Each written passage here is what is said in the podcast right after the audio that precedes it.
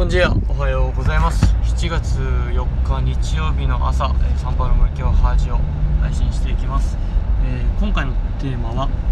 問うこと問われることというテーマで、まあ問いというところをテーマにですねお送りしていきます、えーまあ、最近この問いのデザインというかちょっと問いについてのラジオ配信が続いてるんですが、まあ、そんなシリーズということで、えーやっていくんですがえー、もういきなり本題いきましょうかねあ今日の朝 DMMA 会話をしてたんですよね。やっとやっと再開し始めれたって感じで。まあその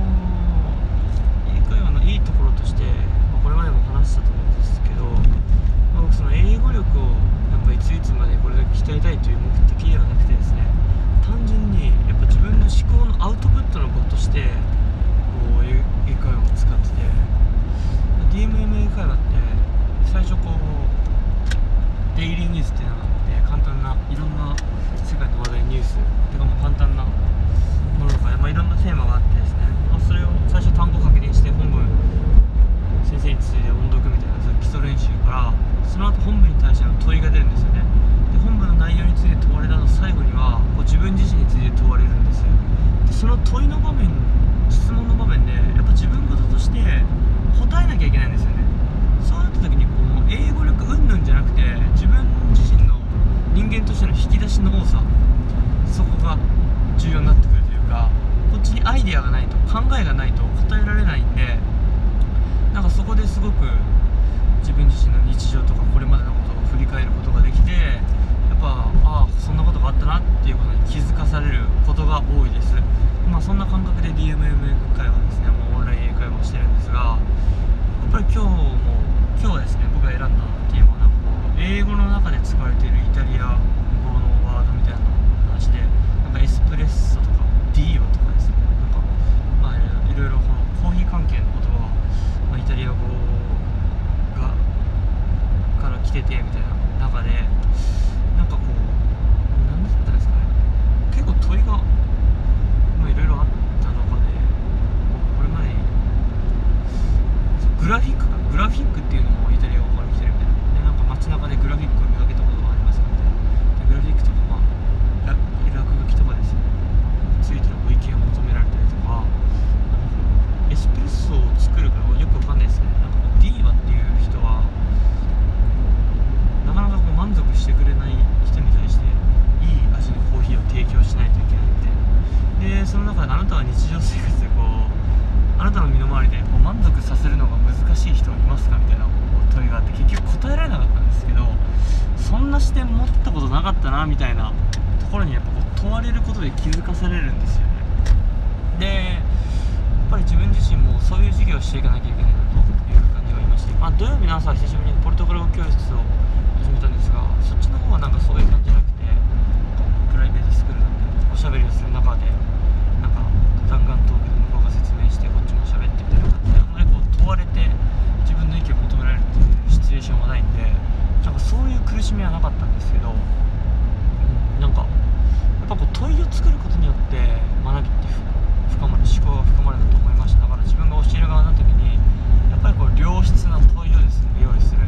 ことで子供を思考させられるしその思考させたことを言葉にして人に伝えるまたその前に自分、あのー書いてみるノートとかに書いてみるっていう作業は絶対必要だなと思いました。で昨日まあ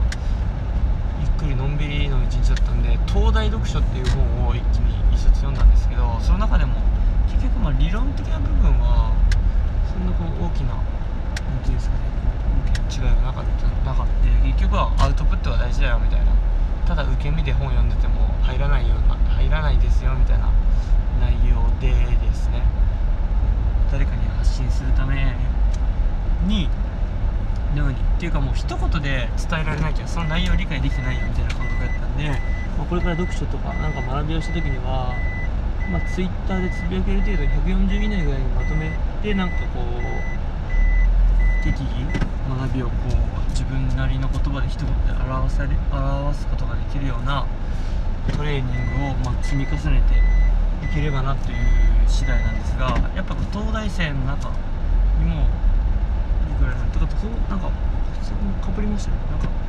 先週のセミナーとかで東大の人も言ってたんですけどなんか東大の入試ってこう問いがめちゃくちゃ多いらしいんですよ。哲学的な。これにこの問いなんかなんていうんですかね。自分の考えを述べようみたいなレポート的な。で東大の授業とかもとりあえずこれについてなんか自分が疑問を持ったことを出してそれについてレポートをまとめてこいみたいな。結局自分で問いを作れる力みたいなのがすごく重要みたいで。うん。だからやっぱこう問い問うこと問われることって大事なのかなと。そして問いに対して自分なりの考えを、えー、考えてままとめるで発信する力っていうのがめちゃくちゃやっぱり必要なのかなと。